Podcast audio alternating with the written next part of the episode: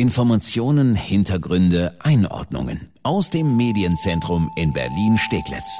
Das ist Die Woche in Berlin mit Annika Sesterhen und Sebastian Pasuti.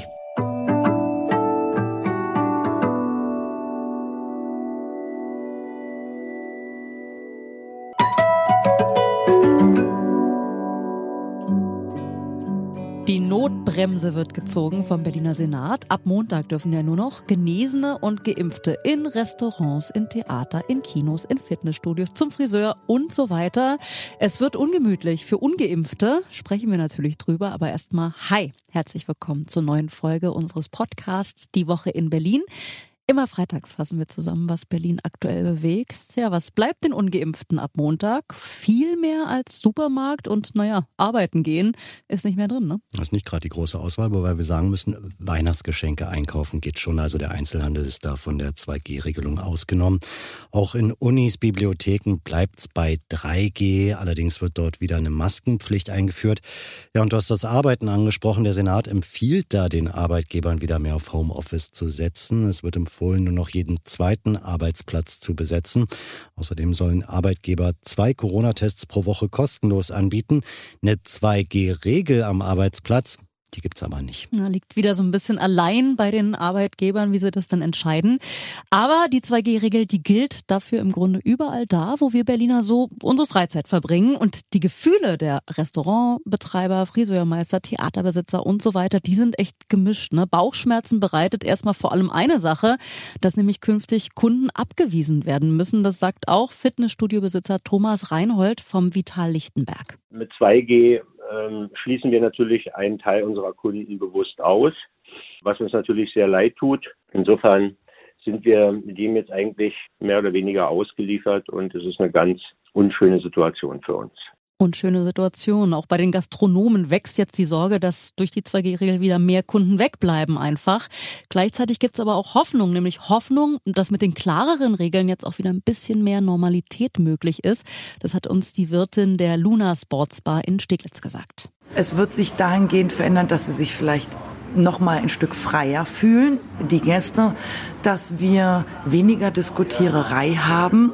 Warum muss ich jetzt eine Maske aufsetzen? Warum muss ich einen Test bringen? Warum darf ich gegebenenfalls nur draußen sitzen? Das wird sich schon ins Positive verändern, aber für den Gast selber, für unsere Gäste wird es ein Stück Freiheit sein. Tja, ein Stück Freiheit zu sehen, dass die einen andere kritisieren, dass wir jetzt ganz klar bei der Zweiklassengesellschaft von Geimpften und Ungeimpften angekommen sind. Das ist eine Kritik, die die Gäste jetzt auch öfter an die Gastronomen, die Fitnessstudiobetreiber oder Veranstalter zurückspielen. Dabei müssen wir ja sagen, die können ja gar nichts dafür. Im Schlossparktheater haben wir Nick Merner getroffen, der ist kaufmännischer Leiter und Corona-Beauftragter im Theater und der sagt, die Verunsicherung des Publikums ist momentan ganz deutlich zu spüren. Wir merken schon, dass ein äh, Gros der Kunden oder viele Kunden halt kommen und sich beschweren, wie wir äh, dazu kämen, wir würden eine Minderheit diskriminieren. Und das ist natürlich nicht so, sondern wir halten uns einfach an die Regeln des Senats. Ja, und diese Regeln, die sind zumindest ab Montag dann ziemlich klar, was die Kunden angeht. Aber wie sieht es eigentlich mit den Mitarbeitern aus an diesen Orten, wo ab Montag 2G gilt? Da wird es nämlich schon wieder komplizierter. Ja, eine 2G-Regel, wir haben es angesprochen, am Arbeitsplatz, die gibt es nicht. Und da haben viele Berliner Arbeitgeber gerade wieder extra viele Fragezeichen im Kopf, wie zum Beispiel die Betreiberin der Luna Sports Bar in Steglitz. Am Anfang hieß es ja, dass nur durchgeimpft auch hinterm Tresen stehen darf. Dann wurde es der schon wieder so ein bisschen gekippt. Ähm, dann hieß es, ähm, nur wer viel Kundenkontakt hat, muss geimpft sein. Und jetzt ist das schon wieder sehr, sehr schwammig. Also letztendlich wissen wir gar nicht. Und wenn ich jetzt tatsächlich ein Vorstellungsgespräch führe, ich darf den gar nicht fragen, ähm, die Person, die sich bei mir vorstellt, ob er geimpft ist oder nicht. Das ist genauso eine unzulässige Frage wie, äh, sind Sie schwanger oder sind Sie schwul? Das sind unzulässige Fragen. Also wir müssen aber halt dem, dem Arbeitnehmer natürlich die Möglichkeit geben, sich mindestens zweimal in der Woche auch bei uns testen zu lassen. Was Arbeitgeber noch machen können, ist darauf zu achten, dass die Mitarbeiter, die ungeimpft sind, möglichst keinen Kundenkontakt haben. So macht zum Beispiel das Schlossparktheater in Steglitz. Wir haben sehr, sehr früh das schon so umgestellt, dass wenn ein Besucher in das Haus kommt, dass er nur auf geimpfte Personen trifft, beziehungsweise genesene Personen, so dass von uns schon mal kein Risiko dem Besucher gegenüber herrscht. Ja, dafür braucht man natürlich auch genug Mitarbeitende. Bei kleinen Betrieben wird das dann schon echt schwierig. Ne? Ja, und in der Pflege, da geht das gar nicht. Deswegen gibt es in diesem Bereich auch eine Ausnahme. Das Personal in Krankenhäusern, Alten- und Pflegeheimen muss geimpft, genesen oder täglich getestet sein. Da gibt es also am Arbeitsplatz eine ganz klare Vorgabe inzwischen.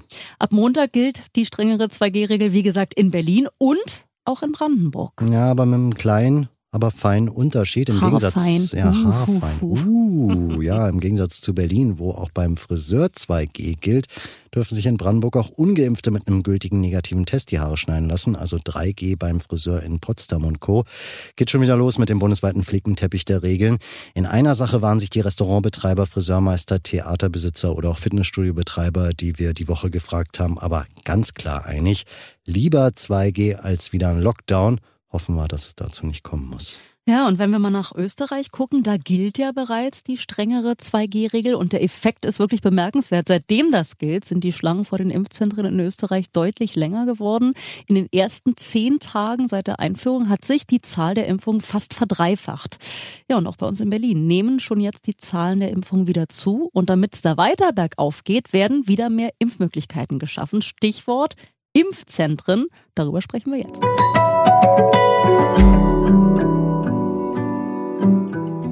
Erst wurden aus sechs zwei und jetzt sollen aus zwei wieder drei werden. Berlin hat sich ja diese Woche viel mit seinen Impfzentren beschäftigt. Ja, die galten ja irgendwie schon als Auslaufmodell. Dann wurde aber vielen klar, wie wichtig die Boosterimpfungen sind. Viele andere wollen sich außerdem zum ersten Mal impfen lassen. Ja, und das führt jetzt dazu, dass die Schlangen zum Beispiel am Impfzentrum Messe immer länger werden. Teilweise standen die, die keinen Termin hatten, diese Woche ja bis zu drei Stunden an. Das ist natürlich kein Zustand. Da sind ja auch viele Ältere dabei, die sich boostern lassen wollen. Deshalb will der Senat jetzt wieder aufstocken. Ein drittes Impfzentrum soll her und das soll im Ostteil sein, denn Tegel und Messe, das sind ja für viele im Osten äh, nicht so gut zu erreichende Orte. Gut, jetzt könnte der Senat sagen, wir machen eines der beiden Impfzentren auf, die wir schon mal im Osten hatten, also Arena in Treptow oder Velodrom in Prenzlauer Berg. Ja, geht aber nicht. Da gibt es inzwischen wieder, glücklicherweise müssen wir ja sagen, Veranstaltungen. Deshalb kommt jetzt die Allzweckwaffe des Senats wieder zum Einsatz. Ex-THW-Chef Albrecht Brömme, der macht sich jetzt auf die Suche nach einem neuen Standort. Der hatte ja zum Beispiel schon die Corona-Notfallklinik auf dem Messegelände aus dem Boden gestampft. Und jetzt sucht er eine Halle im Osten Berlins. Ich habe den Auftrag, auch im Ostteil der Stadt nach einem Impfzentrum zu suchen oder nach einer Impfmöglichkeit zu suchen, einer passenden. Die muss vor allem eine gute Verkehrslage haben. Sie muss gut belüfteten Raum haben. Die Räume müssen zur Verfügung stehen. Sie müssen schnell ausgebaut werden können. Und das Ganze muss bis Mitte Dezember fertig sein. Also wir haben einen relativ komfortablen Vorlauf, wenn ich an den Stress denke, vor einem Jahr, als sechs Impfzentren gleichzeitig gebaut werden mussten.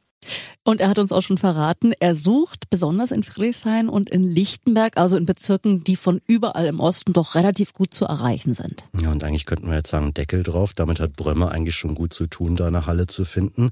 Aber der Senat hat ihm diese Woche noch eine Aufgabe gegeben und das ist auch keine kleine. Das Impfzentrum Messe soll umziehen und zwar schon in den nächsten Wochen ins Kongresszentrum ICC das Impfzentrum, das eine Impfzentrum muss schon aufgebaut sein, jetzt räumlich mit den Impfkabinen und so weiter, bevor das andere zumacht, denn wir können uns ja keine mehrtägigen Stillstand erlauben bei diesem gestiegenen Impfinteresse.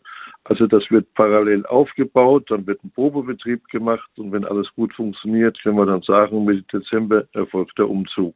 Ja, dieser Umzug passiert natürlich nicht ohne Grund. Die Messe wird einfach wieder gebraucht. Vor allem für die grüne Woche. Ende Januar ist sie diesmal wirklich, hoffen wir jedenfalls.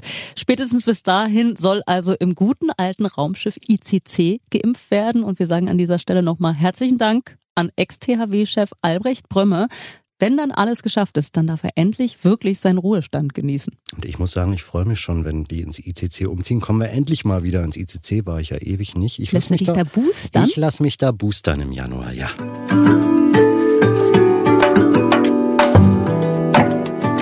Mietendeckel gescheitert, Wohnungsbau kommt nicht voran und jetzt scheitert auch noch das Vorkaufsrecht. Auf den letzten Metern hat der aktuelle Senat diese Woche noch mal eine richtige Klatsche vor Gericht kassiert. Ja, und was für eine Klatsche. Das Vorkaufsrecht gehörte ja zu den liebsten Instrumenten der Bezirke, um Mieter vor Verdrängung zu schützen. Besonders der Baustadtrat von Friedrichshain-Kreuzberg. Viele von uns kennen ihn, Florian Schmidt, der war ganz großer Fan. Mhm. Ja, aber dann kam diese Woche das Bundesverwaltungsgericht um die Ecke und hat gesagt, so wie die Bezirke dieses Recht häufig angewendet haben, geht das gar nicht. Schauen wir uns dieses Urteil mal an. Im konkreten Fall geht es um ein Haus oder ging es um ein Haus in der Heimstraße im Kreuzberger Bergmannkiez. Ein Immobilienkonzern will dieses Haus schon seit Jahren kaufen. Dann kam der Bezirk und hat gesagt, nee, nee, wir ziehen jetzt unser Vorkaufsrecht. Begründung, es besteht die Gefahr, dass der Konzern die Mietwohnungen klassisch in Eigentum umwandeln will. Und genau das ist der Punkt. Allein, dass der Bezirk irgendwas befürchtet, das reicht nicht, um das Vorkaufsrecht zu ziehen. Das gilt auch, wenn der Bezirk zum Beispiel sagt, wir befürchten, dass der neue Eigentümer ja, für teuer Geld Fahrstühle oder so einbaut. Reicht auch nicht. Es muss schon irgendwo schwarz auf weiß stehen was der neue Eigentümer plant. Allein die Erwartung, es könnte was passieren, das ist kein Grund für Vorkaufsrecht. Ja, was heißt das jetzt für die Mieter in der Heimstraße, dieses Urteil? Sie bekommen einen neuen Eigentümer. Der Immobilienkonzern darf das Haus kaufen. Und die Frage ist, was passiert jetzt mit den Häusern, bei denen in den letzten Jahren die Bezirke schon zugeschlagen und den Vorkauf gemacht haben? Das sind ja nicht wenige. Ne? Es betrifft, glaube ich, rund 80 Häuser in den letzten fünf Jahren. Ja, in diesen Häusern sind die Mieter wahrscheinlich sicher. Da wird jetzt nichts mehr rückabgewickelt. Da bleiben die Bezirke Eigentümer beziehungsweise die landeseigenen Wohnungsgesellschaften oder Genossenschaften, an wen die Häuser auch immer gegangen sind. Spannend wird, was mit Häusern passiert, wo Vorkaufsrecht geplant war, aber die Verträge noch nicht unterschrieben sind.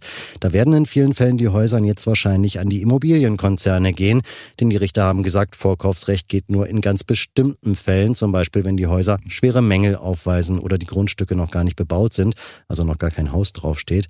Ja, aber das sind dann die seltensten Fälle. Es gab ja auch immer wieder Fälle, dass die Bezirke den Immobilienkonzernen mit dem Vorkauf gedroht und die Konzerne dann klein beigegeben haben. Die hatten dann Abwendungsvereinbarungen unterschrieben, wo zum Beispiel drin stand, wir verpflichten uns, das und das nicht mit den Häusern zu machen, also keine Luxussanierung oder sowas. Was ist jetzt mit diesen Abwendungsvereinbarungen? Ja, das wird noch spannend. Da liegen beim Verwaltungsgericht Berlin noch zwei Klagen. Experten gehen aber davon aus, dass die Abwendungsvereinbarungen nach dem Urteil zum Vorkaufsrecht jetzt unwirksam sind. Heißt, die Immobilienkonzerne könnten die Häuser kaufen, auch ohne sich vorher zu dem oder zu dem anderen zu verpflichten. Da muss man sich schon fragen, ne? was bleibt der Politik überhaupt noch, um Mieter vor Verdrängung zu schützen. Mietendeckel ist weg, kein Vorkaufsrecht, Abwendungsvereinbarungen scheitern wahrscheinlich dann auch noch. Bleiben eigentlich noch die Milieuschutzgebiete nur. Ja, und die haben schon Sinn. In diesen Gebieten ist ja vieles klar geregelt. Zum Beispiel, was genau da saniert werden darf, ob Mietwohnungen in Eigentum umgewandelt werden dürfen und so weiter. Also diese Milieuschutzgebiete sind sinnvoll und haben auch weiter Bestand. Nur das Vorkaufsrecht geht eben nicht mehr. Kurz vor seinem Ende hat der amtierende Senat nochmal eine richtige Klatsche bekommen. Die Bilanz der letzten fünf Jahre rot Rot-Rot-Grün in Sachen Wohnungsmarkt fällt ganz schön schwach aus. Danke, dass Sie reingehört haben in unseren Podcast Die Woche in Berlin. Und wir hören uns ja bald wieder. Immer freitags gibt es die neue Folge von unserem Podcast. Da fassen wir immer zusammen, was Berlin aktuell bewegt. Wo finden Sie den? Überall, wo es Podcasts gibt und auf berlinerrundfunk.de und erst2.de. Und wir freuen uns auch sehr, wenn Sie uns eine gute Bewertung bei iTunes da lassen oder uns zum Beispiel auf Spotify folgen. Vielen Dank und bis dahin. Schöne, Schöne Woche. Woche.